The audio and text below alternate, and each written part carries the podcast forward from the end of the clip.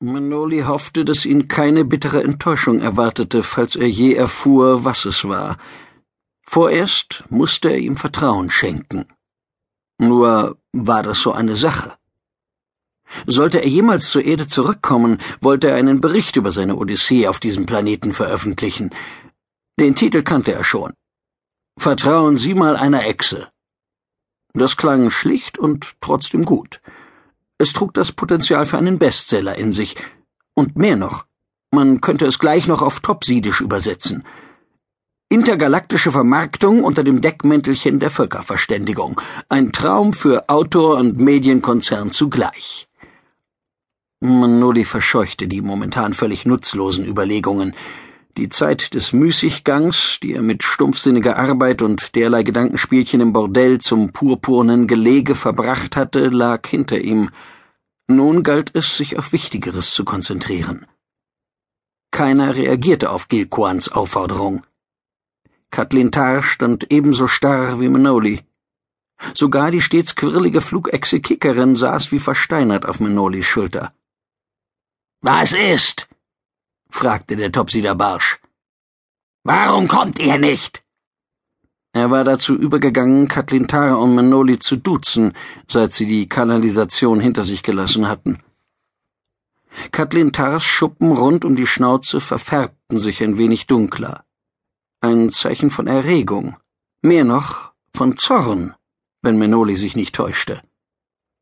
Das ist ein Top Swan, zischelte sie. Hast du je ein so prächtiges Exemplar gesehen? Bedeutet dir das denn gar nichts? Ich habe nie irgendeinem dieser Biester Beachtung geschenkt. Und wenn es das größte aller Zeiten wäre, welchen Unterschied macht es? Sie sind unsere Vorfahren, das ist ein Mythos, unterbrach sie Gilquan. Und darum völlig bedeutungslos.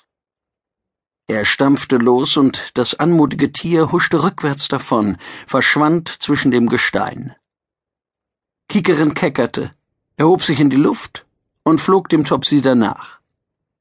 Das kleine Tier verlor sich schnell vor dem gigantischen Omsrak-Gebirgsmassiv. Die gewaltige graue Wand schien die gesamte Welt zu erfüllen. Die Gipfel verschwanden in Schnee und Wolken, so dass sie kaum voneinander zu unterscheiden waren – zwischen den Abhängen hallte aus der Ferne das Donnern von Wasserfällen wieder. Eigentlich mochte Manoli die Berge. Er liebte sie sogar. Seit Jahren hatte er sich vorgenommen, endlich wieder einmal ein paar Tage Urlaub in seiner Hütte in Colorado zu verbringen.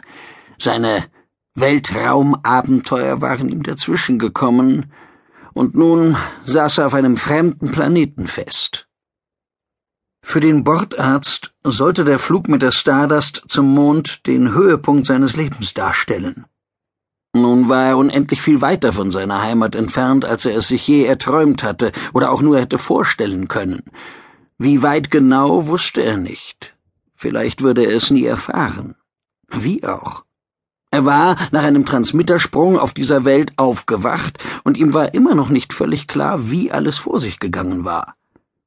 Jedenfalls steckte er nun mitten in der Auseinandersetzung zwischen den sogenannten kaltblütigen Rebellen und dem Herrscher von Topseed, dem Despoten Mektakar und seinen Schergen.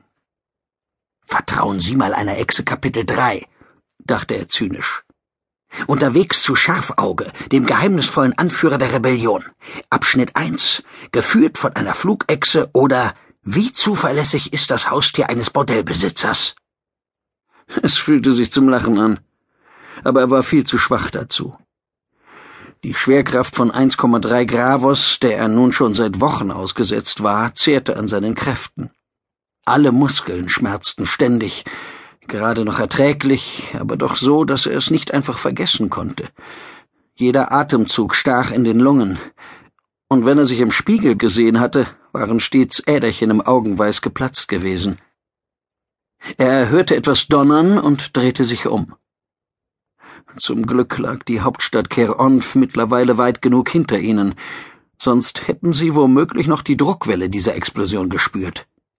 So sah er nur ein fernes Flackern, gefolgt von einer gewaltigen Rauchsäule, die in den Himmel stieg. Die Kämpfe tobten offenbar in unverminderter Härte.